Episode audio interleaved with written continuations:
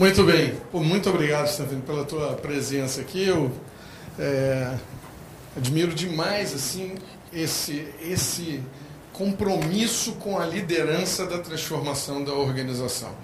E às vezes o, o, os líderes ainda não, não, não entendem bem que o seu papel é fundamental. E, e, o seu papel não é de gerir, estar tá ali no dia a dia, não. O seu papel é de inspirar. Nada mais importante para um líder do que ser um agente da inspiração. Claro que em muitos momentos ele vai ter que transpirar junto com o grupo, mas muito mais inspirar. É, e para discutir um pouco, né, tudo que a gente viu aqui, nós vamos fazer agora um painel. E eu quero, é, vamos enquanto a gente monta rapidinho ali o, o nosso, nosso palco, eu vou convidar aqui à frente o Carlos Frank, Carlos que é um profissional muito experiente, está aí para compartilhar um pouco dessa visão. É, e nós vamos falar de uma maneira mais ampla possível. O, a Ana Paula Grivec já esteve conosco, vai trazer uma visão. A gente procurou aqui cultivar é, a diversidade e é, diferentes experiências e visões. E o Zé Roberto Castilho, que está aqui conosco. Zé Roberto também é um jovem brilhante que vem fazendo a diferença no mundo. Não, não, tá, tá legal. No mundo da gestão de mudanças. Bom, vou deixar. Um... Cadê o outro microfone, gente? Tá ali, beleza, já chega. Vou deixar um com vocês. Mas eu vou. Bom, painel, vamos fazer um painel mega interativo.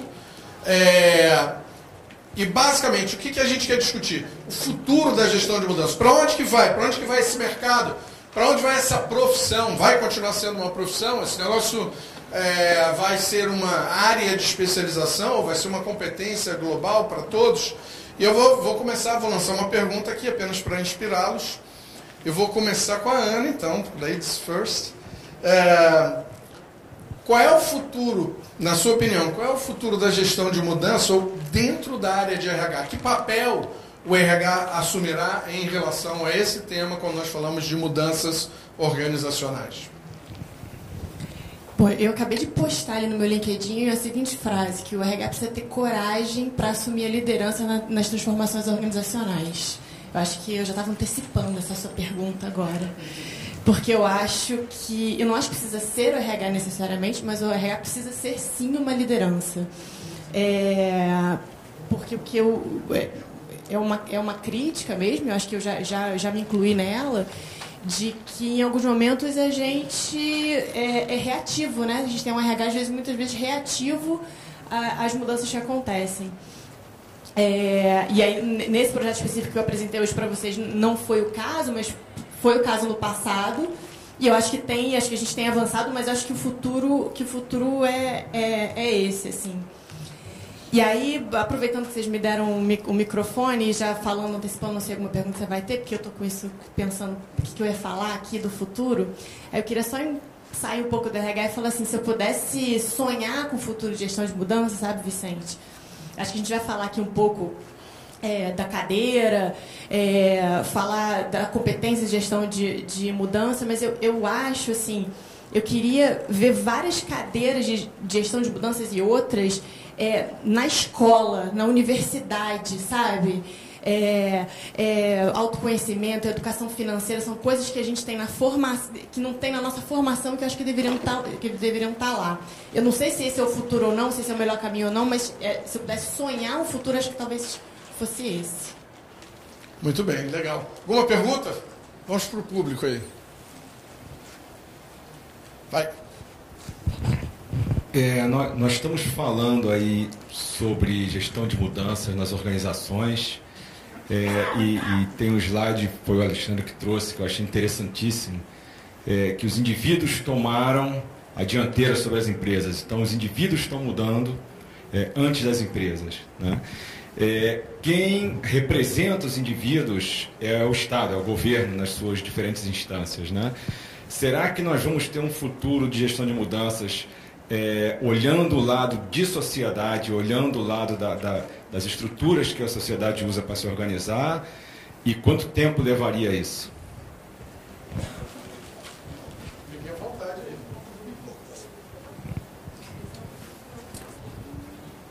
Bom, amigo, acho que já discutimos isso algumas vezes, né?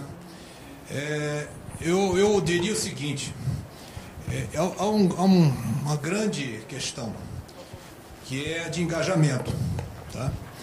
E uma outra grande questão que é de educação, que ela colocou aqui, né? Então, uma coisa puxa a outra, né? Então nós teremos as nossas organizações, as organizações, o que eu já sempre coloco, que não dá mais para dissociar governo da sociedade, governo das empresas. É um sonho. Neste mundo multidimensional, multicontextual, não dá mais para ter essa dissociação. Então você está trazendo indivíduos que participam da sociedade. Então nossa, nossa questão aqui é formar líderes, formar pessoas que efetivamente influenciem, não só na sua organização, e sim também na, na sociedade. Nós não somos, num lado, Homo sapiens e do outro, Neandertal. Nós não temos duas personalidades, nós temos uma única personalidade. Eu acho que isso é uma, é uma grande briga, uma grande luta que a gente pode empreender. Não só falando somente sobre organizações, e sim sobre o engajamento da população. Nós temos aqui um projeto que eu vi aqui, do Bairro Vivo, um projetinho lá do Augusto Atcher, que está colocando dentro do bairro né, o engajamento da população para gerenciar uma mudança numa cidade que nem o Rio de Janeiro.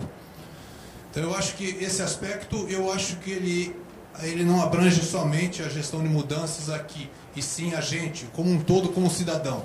E a formação de liderança passa pela gente sim. Nós temos uma grande responsabilidade nisso.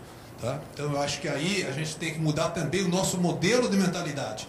Que a gente puxa muito para o nosso botão para a empresa, etc., mas não puxa para a sociedade, como se isso fosse desvinculado. Aqui nesse quadrado, tudo bem. Aqui fora, tudo mal. Qual é a relação desses dois mundos? Essa relação está dentro de nossas empresas. São os empregados que estão lá, os nossos colaboradores. Eles são brasileiros. Então esse é o ponto básico aí. É uma intersecção que tem que ser feita necessariamente. Excelente pergunta.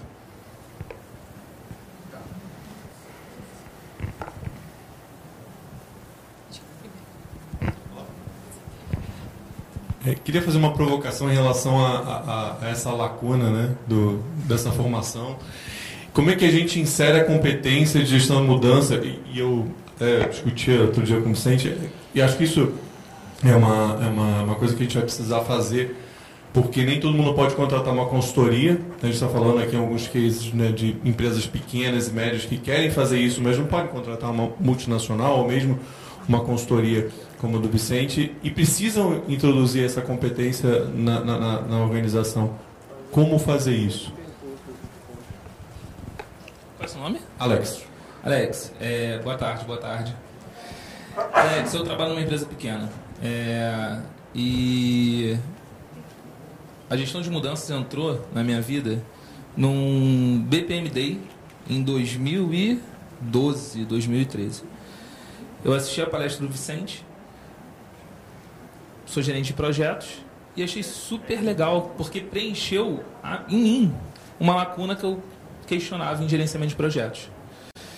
A própria sustentação da mudança, você implanta um projeto, acabou, beijo, tchau, se eu entreguei em custo, prazo, tempo, qualidade, beleza, estou bem. Mas depois, aquele projeto deu certo? Sim, não. Eu tinha trabalhado numa empresa grande que eu participei de um projeto que não deu certo não funcionou. Então aquilo deixava, me deixava muito chateado, incomodado. E eu fui trabalhar numa empresa pequena. Como implantar a gestão de mudança numa empresa pequena? Não é fácil, assim como não é numa empresa grande. Por mais que todas as pessoas tenham conhecimento, ou elas é, busquem esse conhecimento, como a Dani apresentou na pesquisa, a maturidade ainda não está legal a gente fala sobre gestão de mudanças, mas ainda percebe uma falta de metodologia, uma falta de framework, ou até um, um funcionário responsável, um conhecimento ali dentro que desenvolva isso. Então, o que eu comecei a fazer lá? Eu busquei é, colocar algumas atividades que tem no HCMBOK. Então, eu busquei gerar é, é, um desenho de processo. A gente tinha um problema é, com uma pessoa que tudo ela questionava. Tudo ela dizia assim: não vai dar certo, não vai funcionar, não, isso não passa por mim. Ela gerava um conflito. Num círculo de qualidade, eu estava conversando isso com o Fábio hoje. Num círculo de qualidade, a gente sentou, eu coloquei a folha na frente dela e falei assim: ó, você vai fazer a ata pra gente.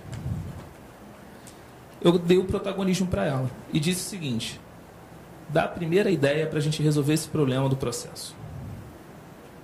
Isso tem uma atividade dentro do HCM Bock. A participação, o protagonismo, a zona de solução, de uma forma muito simples. É a gestão de mudança ainda madura? Não. Mas é o início, uma caminhada para a gente buscar. E eu acredito que esse seja o futuro. É, estarmos num evento que fala sobre tecnologia. Ontem a gente teve uma palestra aqui sobre diversidade, sobre gênero nas empresas, sobre como o RH vem influenciando isso. E hoje a gente tem um, um auditório lotado para falar sobre gestão de mudanças para falar sobre gente. Isso já é uma evolução, é um caminho. Então, não foi só isso. É, a gente teve um projeto de que é um projeto simples. Também falei isso hoje com o Vicente sobre mudança de uniforme. Nós tínhamos problemas absurdos porque nenhuma pessoa gostava do uniforme. Ah, o uniforme veio da diretoria. A diretoria escolheu esse uniforme. Esse uniforme é horrível. Era assim. O que nós fizemos? Envolvemos todos os colaboradores montamos um projeto. O nome do projeto foi por votação deles. E isso a gente começou a mapear todas as pessoas que podiam, poderiam ser um boicotador velado, que era um aberto, aquele que incentivava o projeto. Entregamos mais atividades para essa pessoa.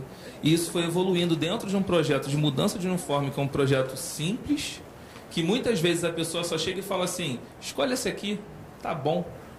Mas aquilo bate na pessoa todo dia que ela veste. Ela que lava o uniforme. Ela que leva. Para passar, é horrível passar o uniforme.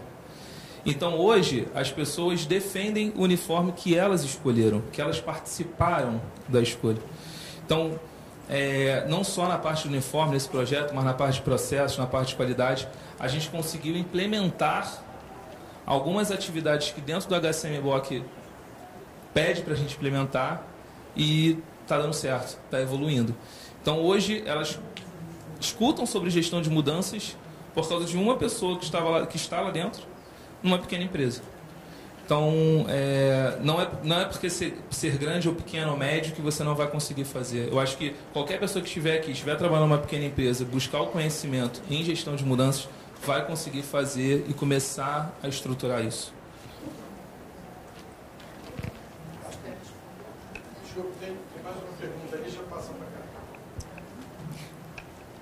O meu não é bem uma, uma pergunta, é mais um comentário. Acho que associando um pouco isso do, do papel do futuro, da gestão da mudança, é, associado a isso do, do evento de hoje, né, de transformação digital. Então, tem uma frase que eu esbarrei esses dias aí, me fez pensar bastante, talvez até seja meio batida, mas para mim foi novidade. É, que dizia assim: a automação ela não tira os nossos trabalhos, ela nos devolve a humanidade. É, então, assim, acho que até fazendo um gancho com o que todos os palestrantes falaram um pouquinho sobre esse medo das pessoas de perder o emprego, com tudo isso que está mudando muito rápido, com as automatizações que fazem parte da transformação digital muitas vezes. É, acho que o Pedro também falou de propósito, que bem ou mal é uma ferramenta para apoiar, é, a mitigar esse medo dessa transformação. O Vicente também falou de, de coisificação das pessoas, né? Então, não sei se vocês quiserem comentar um pouquinho sobre isso, sobre esse, esse medo que as pessoas têm dessa transformação digital é, e de como a gente pode, de repente, enxergar de uma outra maneira, no sentido de humanizar daqui para frente. Né? E, e, perder um pouco isso do, do, thinkers e doers, que nem foi falado mais cedo, né? de, de maneira que todo mundo seja humano, todo mundo seja thinker, enfim, deixou aberto. Eu concordo plenamente com você, acho que eu também terminei a minha palestra falando um pouco disso, de que a, que a tecnologia, a inteligência artificial, tudo que, tá, que, que, tá, que já está aí, na verdade, não está chegando, já está, já é presente hoje, é, nos devolve a humanidade mesmo. Acho que eu usei outras palavras que eu já nem sei, quando eu já começo a falar, eu já nem sei mais que, com as palavras que eu usei, mas eu acho que falei mais ou menos isso parecido com você. É, a gente tem um modelo hoje, né, quando você olha desde do, do, do, da escola, né, que ainda é um modelo em que a gente precisa acumular conhecimento, a gente tem decoreba na escola ainda hoje. As pessoas chegam dentro da organização com essa. Vai para a universidade é a mesma coisa, assim, de, o pensamento crítico ainda, ainda é pouco baixo, colaboração, aprender a colaborar nenhuma, né? Como é que. Acho que todo mundo aqui lembra que era trabalho em grupo no colégio. É, não é? É, e aí a gente chega, até, a gente vai para recrutar no recursos humanos, as pessoas têm que ter é, competência de gestão de mudança, tem que ter trabalho em equipe, tem, ah, e é, é, um recrutamento difícil um desenvolvimento difícil, né? É, e, mas eu acho que, que, ele falou muito bem, falando que assim está evoluindo. Eu, eu, eu sou uma otimista, assim, eterna. Eu acho que tá, hoje está sempre melhor do que ontem. Acho que não é todo mundo que concorda comigo, não. Tem gente que acha que o passado é melhor. Eu acho que hoje é melhor do que ontem sempre.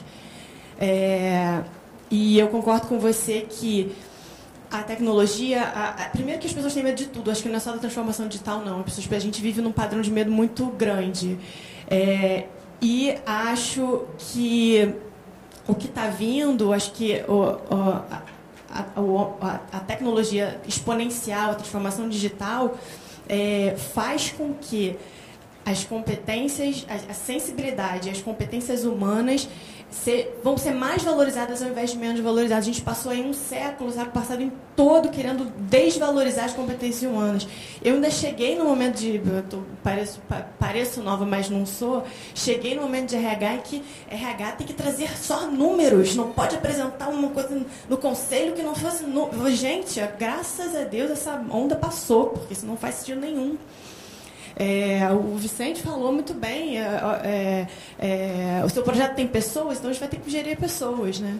Então, assim, faço, da, falei pra caramba, mas faço as suas palavras e as minhas, acho que só complementei o que você disse. É, eu acho que até essa, essa é uma questão extremamente importante, tá? Eu tenho 25 anos em gestão de projetos, tecnologia e mudança, porque eu nunca dissociei a mudança da tecnologia.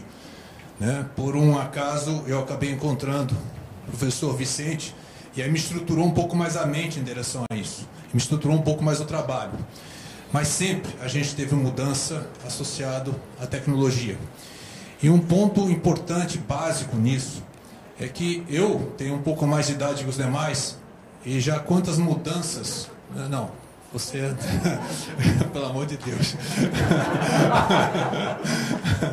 Mas eu, eu, eu, passei quantas mudanças? Eu fui obrigado a aprender datilografia. Ok? Como sendo esta, isto que iria segurar o meu, a minha, meu job, né? a minha profissão. Da datilografia aprendi a digitar. Depois veio o Windows. Então vai somando aí todas as mudanças. Eu fiz e-mail, né? E-mail não, eu fiz memorando em verde, com papel carbonado atrás para dizer que eu tinha que mandar né, esse e-mail. Não tinha e-mail, não existia e-mail. Então, efetivamente, essas mudanças já aconteceram em toda a sociedade.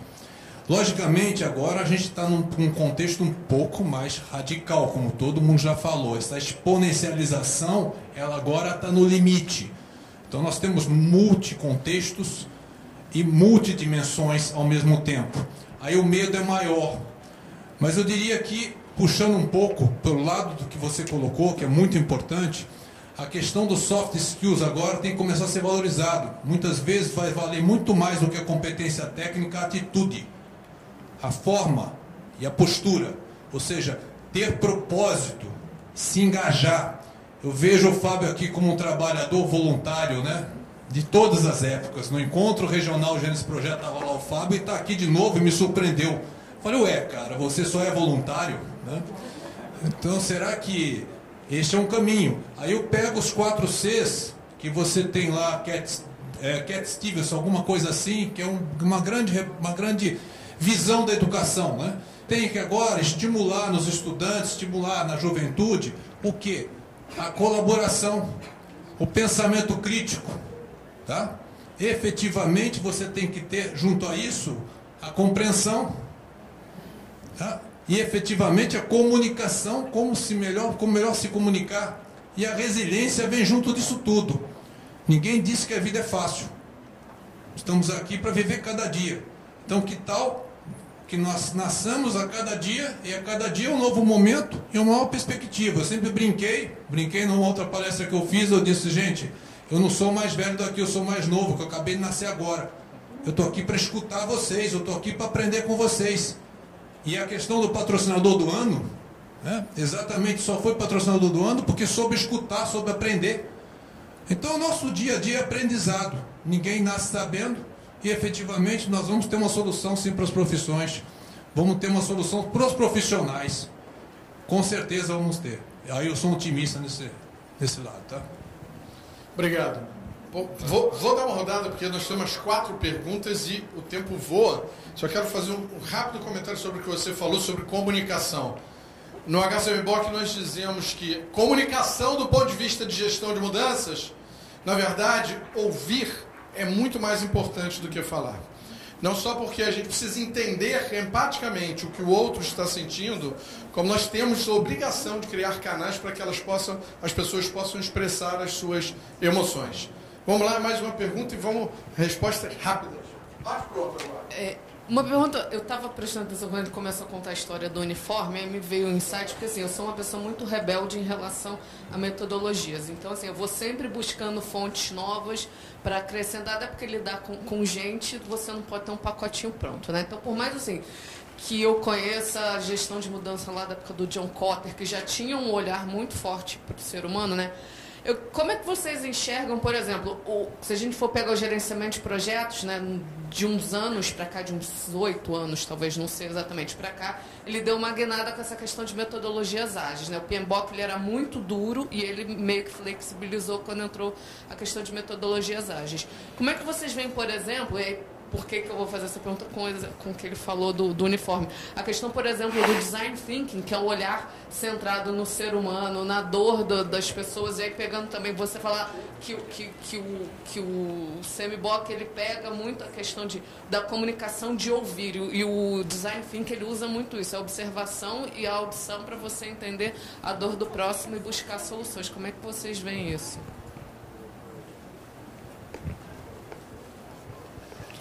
Eu sou um pouco como você, também sou um pouco rebelde com as metodologias.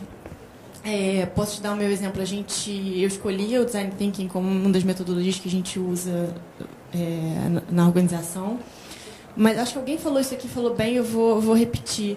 É, faça a sua prova. Você, você vou, vou fazer um quote eu, fa, faça a sua própria metodologia. Já usei o, a, a, metodologia de gestão de mudança, a gente usou design thinking é, também. E, mas assim, você precisa adaptar e, e, foi basicamente o que a gente fez. O futuro, assim, a gente olhar para o futuro de gestão de mudanças e olhar as metodologias, assim, eu acho que vão. É, assim, nunca isso, isso, esse ciclo nunca vai acabar. A gente vai continuar tendo outras metodologias, a gente vai ter que continuar adaptando as metodologias para as realidades que a gente tem é, para mim nunca vai chegar na metodologia ideal, a metodologia que todo mundo tem que usar porque essa é ideal. Eu acho que isso, talvez, é, é, isso não vai mudar. O que, o que muda é a constante de que está tá toda hora tendo uma metodologia nova e elas são, é, e algumas coisas dentro das metodologias são, são até, é, é, tem uma é, complementares ou, ou, novas roupas. Isso eu queria falar. É, novas roupagens de coisas que já, que já aconteceram no passado. E é isso mesmo. E eu acho que o, que o caminho é por aí. Tentei ser é, vou tentar ser rápido também. É, eu também não sou muito preso e eu acho que isso faz com que a gente busque outros caminhos, como foi o caso da, do gerenciamento de projetos. É, o gerenciamento de projetos sempre me incomodou por não, não, não enxergar essa sustentação posterior. Então isso me incomodou muito. É, por essas mudanças exponenciais que o mundo passa, a todo dia tem algo novo, fez com que eu acho que o projeto também se encaixasse dentro disso. Eu vejo dessa forma, criar metodologias ágeis, é, e vai acontecer com gestão de mudanças também. É, não existe só, o Vicente já falou disso aqui, não existe só o HCMBOK, existem outros. Uh, e você busca se adequar dentro daquelas metodologias que existem, frameworks, enfim. É, não sigo o HCMBOK completo. O que eu sigo é o que eu consigo adequar à minha realidade.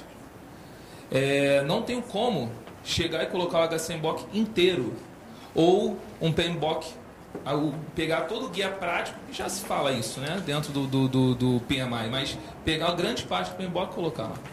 Então, o futuro de gestão de mudanças vai existir novas, novos frameworks, novas metodologias e até mesmo encaixando com, com métodos ágeis. Porque o caminho é cada vez dar a resposta mais rápida. Não só dentro das organizações, como na sociedade, como para concorrência, para a longevidade das empresas. Não tem, outro, não tem outra solução, é o caminho. A gente tem que mudar o tempo inteiro. Você trabalha com sustentabilidade.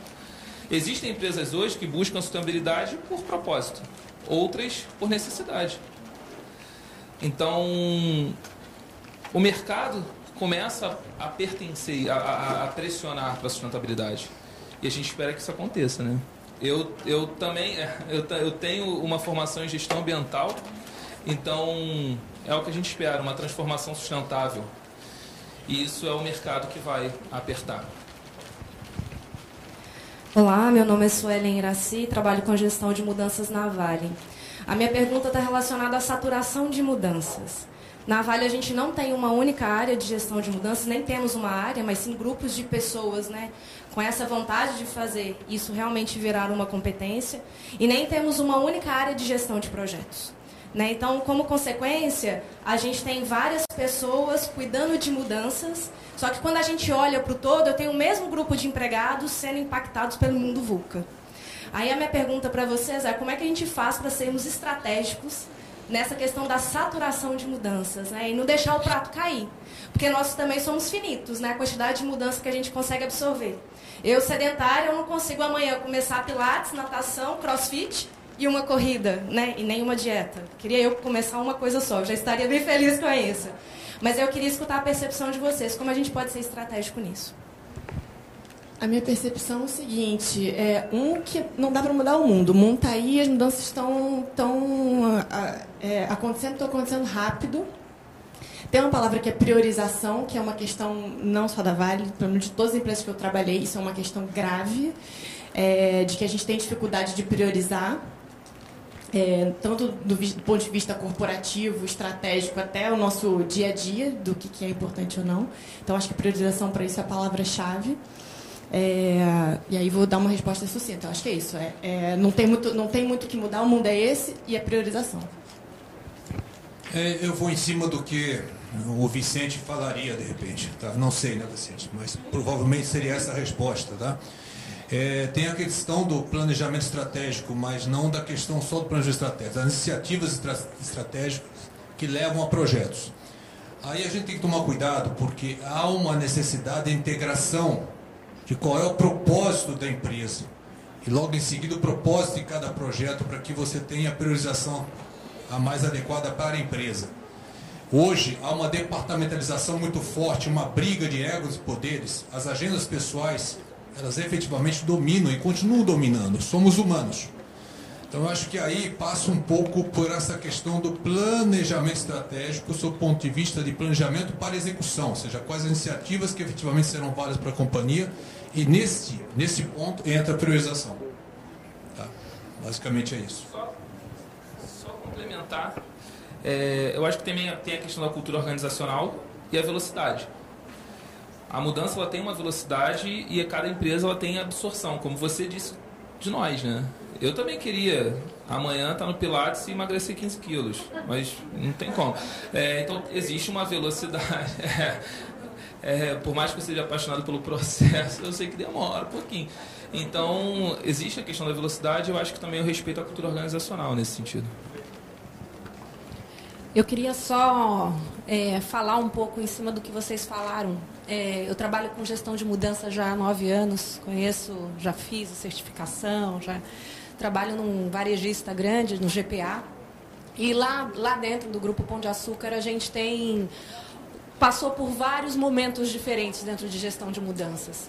E a gente ainda está amadurecendo ainda nesse quesito. Tudo começa com TI, lá atrás, uma implantação de um sistema gigante, onde precisava de uma equipe de gestão de mudanças. e logo na sequência esse projeto termina, leva uns quatro anos para terminar e aí outros projetos vêm. E aí é um trabalho de formiguinha, porque o que é gestão de mudanças? Ah, é comunicar. Chama o RH, pede para comunicar e está tudo bem. Ah, não, é só treinar. Treina o usuário e acabou. E a gente está falando de estar tá ligado a sistema, a TI, porque tudo quando você fala de uma empresa, de uma grande corporação, eles enxergam que gestão de mudanças ou está na hora que tem aquisição ou está na hora que você está mudando o sistema do usuário, que é core, que, que vai impactar as vendas. E aí você vai. Eu, eu passei por vários momentos dentro do, do grupo. Porque tem momentos onde você está 100% ligado à TI e o seu parceiro de, de vida é o PMO, né? É o escritório de PMO, porque é o cara que está ali olhando o projeto no dia a dia, está entendendo gestão de mudança junto com você. É o pessoal de processos também, que de alguma forma te alimenta com informações para você saber se, aquela, se aquela, aquele impacto vai ser realmente tão leve como estão dizendo que vai ser, e aí você descobre que não. E aí depois você vai lá e se coliga ao RH, que foi o que aconteceu recentemente. Vamos responder a uma diretoria de RH que tinha processos, projetos e gestão de mudanças. E aí tudo facilita muito mais, porque o RH, ele sincroniza até essa questão de comunicar, de treinar, do mesmo usuário está sendo impactado por outros projetos. Eu, aquele escritório está enxergando todos os projetos da companhia. Aquele escritório consegue enxergar se aquele usuário está sendo impactado por um ou mais, uma ou mais mudanças. Mas a, a, a mudança vai acontecendo dentro da própria organização as gestões vão mudando, as pessoas vão entrando, vão entendendo gestão de mudança de uma outra forma, e você tem que o tempo todo catequizar para não simplificar demais gestão de mudança, mas também para embutir gestão de mudanças na cabeça de quem não tem o privilégio de ter uma equipe de gestão de mudança no seu projeto. Quer dizer, é, patrocinar de alguma forma ou dar um coaching, que é o que acontece comigo hoje, todo projeto novo, se eles não têm budget para contratar um, alguém de gestão de mudanças, ele traz a necessidade e a gente traz algum ponto a mais, ou, ou olha, ou dá uma consultoria simplificada para eles e até convence. Ó, é o seguinte, próximo orçamento do ano que vem, encaixa um budget maior e coloca um pouco mais de grana e patrocina uma gestão de mudança dentro do seu projeto que você precisa. Então, assim, até num grupo que já está teoricamente maduro, que é o seu também, que deve estar tá teoricamente maduro para uma questão de gestão de mudanças, ainda tem muito que acontecer, ainda tem muito que galgar. Então, é, são situações como essa que a gente está vivendo agora, num simpósio como esse, que a gente vai transformando a cabeça das pessoas. E está ligado à TI, está ligado a RH, está ligado ao que for, está sempre valendo a pena. Então queria ouvir de vocês assim, o futuro de um profissional de gestão de mudanças. Se é que ele pode existir ou não. E eu concordo com José Roberto quando ele fala, a gente se adequa ao que a, o que a empresa pode dar naquele momento. Né? Então, se não é um gestor de mudança, que seja um PMO parrudo com todinho, com o HCM-BOC no, no currículo que possa fazer essa transformação. Então, eu queria ouvir de vocês nessa questão assim, profissional de gestão de mudança. O que vocês entendem? Para onde é que ele vai? Eu acho que o futuro do profissional de, de gestão de mudanças é promissor. Primeiro que está é, longe ainda da gente ter é, o conhecimento e, e, a atuação de gestão de mudança nas empresas como deveria ser. Então, ainda há espaço para as empresas como estão hoje, existe hoje. Profissional, CLT, área de gestão de mudança. Acho que isso ainda tem muito para crescer. E aí, se a gente ainda falar de futuro ainda mais para frente, né, quando a gente começa a olhar os novos modelos de, de profissão, né, outro dia eu estava vendo é, opções Agora eu tô, não, não, não, lembro o nome do, do, do site, mas existe um, um, site que são 3% dos freelancers, é, top talentos de freelancers no mundo. Tem um, um site, agora eu esqueci o nome deles. As empresas estão usando é, uma plataforma de freelancer para trabalhar seja, é um modelo que já existe hoje, não é futuro lá na frente. Tá? Hoje já, já existe, uma, a terceirização já não é nova, agora o, a flexibilização do trabalho está cada vez maior. E eu acho que o futuro do, da gestão de balanço também está por aí, né? É, como é que a gente faz para a gente é, se adequar a essas mudanças do próprio modelo de trabalho E, e, o, e, e, o profissional de gestão de mudança também vai entrar nessa, nessa dança aí de que a gente não sabe como é que vai ser o futuro do trabalho daqui para frente. Tende-se esse modelo que a gente vê hoje de profissional, CLT. É, posso dar o meu exemplo, estou indo para Bruxelas agora em janeiro. Para as pessoas, os belgas que eu conheço, eu falei, não, estou indo, tá, mas qual é o teu modelo? Eu falei, não, contrato, ah, temporário. Eu falei, não, tempo indeterminado. Nossa, isso é raro. Eu falei, ah, é? Essa tem sido a reação das pessoas. Eu entendo que tem uma, tem uma legislação belga de que depois que você contrata um funcionário para você é, demitir, os custos são altíssimos. No, no Brasil é alto, mas é, lá é, na Europa é muito maior. Então tem isso é, empurrou um pouco mais para novos, novos modelos de contrato e novos, novos modelos de trabalho. E acho que, que o profissional de gestão de mudança está por aí também. Acho que tem um campo enorme. Eu vejo da seguinte forma: é, eu vejo como a Ana também enxerga um, um, lado muito promissor na carreira do profissional de gestão de mudanças e também vejo a competência em gestão de mudanças. É, muitos profissionais buscarão a competência, o conhecimento de gestão de mudanças pela adequação à necessidade mesmo de dessas mudanças estarem exponenciais. É, a gente vê isso muito hoje em projetos é, era muito especialista, o Vicente também, na primeira palestra que ele falou sobre a, a, o GM 3.0, é, ele sai dessa ideia de, de ter o profissional, o especialista, por mais que ele ainda vai existir, mas a competência ela vai ser necessária para outras profissões. Hoje o, o profissional da qualidade, ele provavelmente não vai enxergar a gestão de mudanças, ele vai enxergar aquele, aquele modelo cartesiano de conformidade, ponto. O profissional de processos, é, dificilmente ele também vai falar sobre gestão de mudança, o cara está mudando o processo o tempo inteiro. Então é uma competência que, para mim, é, tem, um, tem um largo caminho aí pela frente. É, eu vou mais além, novamente, eu vou além das organizações, das empresas, eu vou para a sociedade. Tá? A gente tem que gerenciar a mudança na sociedade, a gente tem carência de gestão na sociedade, gestão profissional. Então, esses modelos sequer são pensados para a sociedade. Eu acho que a questão de engajamento, como você engajar a sociedade, é um papel do gestor de mudança. Então, acho que um desafio nosso é futuramente ajudar efetivamente a como tornar a cidade aqui mais humana, né? Estamos falando de pessoas. Então, não somente reconhecer as organizações, como também trabalhar para que a gente tenha uma sociedade mais justa, uma sociedade mais inclusiva. Tá? E aí vai ter sempre o futuro. Mas sempre tem o futuro, porque mudar não é o nosso perfil original, né? como Homo sapiens. Então nós teremos sempre que estar ajudando, sempre que estar consciente à frente desses movimentos todos. Não somente de corporações, organizações, mas também como da sociedade. Esse é um ponto que hoje eu advogo muito, eu tenho trabalhado muito nessa direção. Tá? Vamos fazer um comentário rápido, não vou fazer uma pergunta, mas só para ficar uma reflexão. Acho que tem uma, uma frase que eu gosto muito do, do Peter Drucker, que ajuda a gente a refletir, que é não há nada pior do que fazer da melhor forma possível aquilo que não deveríamos estar fazendo. E, e é, ela é enigmática, né? porque a gente continua fazendo muitas vezes da mesma forma, e a gente quer ir para um mecanismo de aprendizagem, mas a gente não tira nada. Né?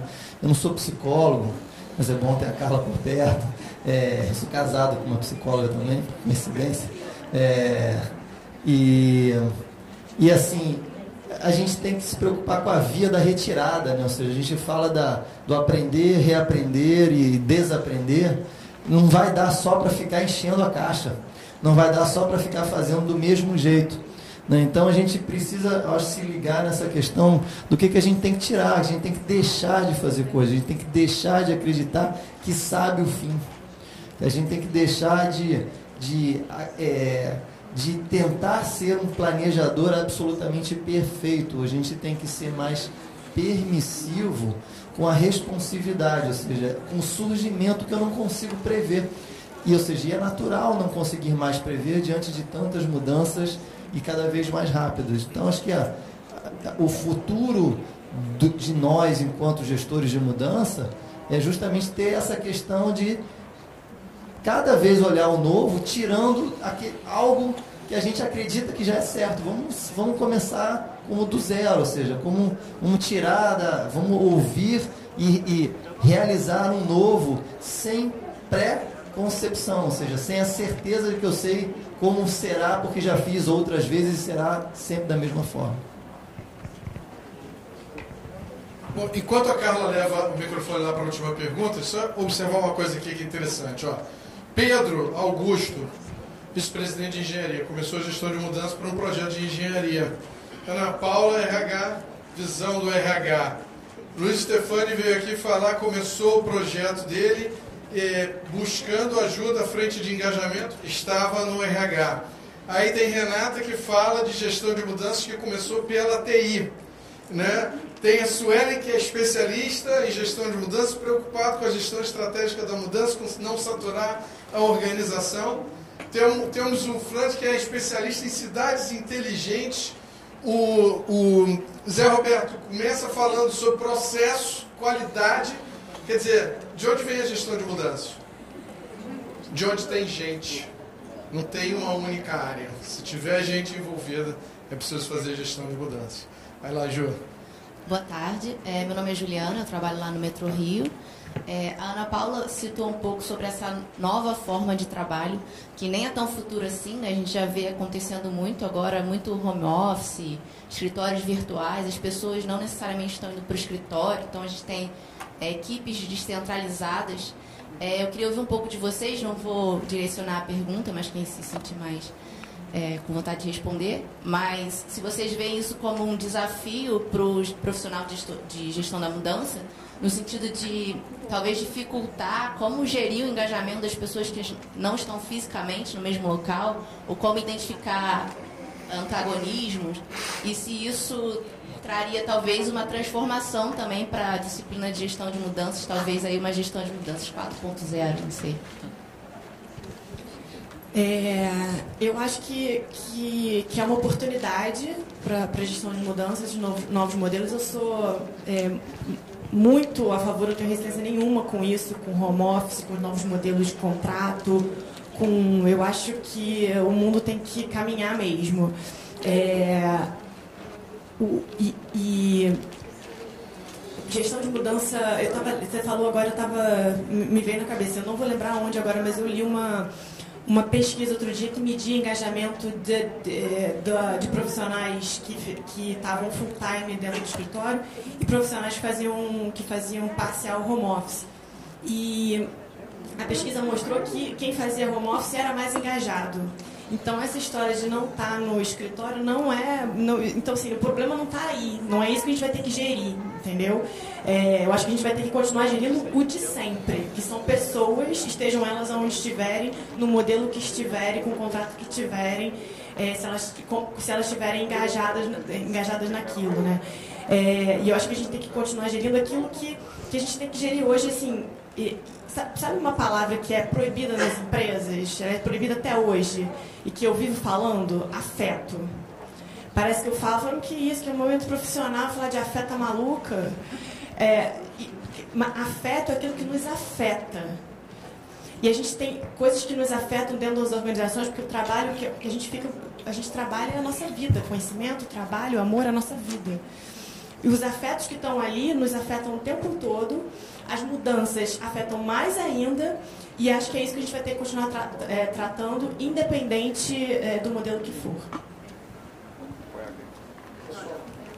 É, bom, vou ter que pedir desculpa, a gente vai ter que parar por causa do horário. É, bom, vamos fazer nossa, nossa foto aqui, Carlos. Receba aqui com o nosso carinho. É, seu na cola de rouba o senhor de lá, só para você tirar a foto. Vamos lá.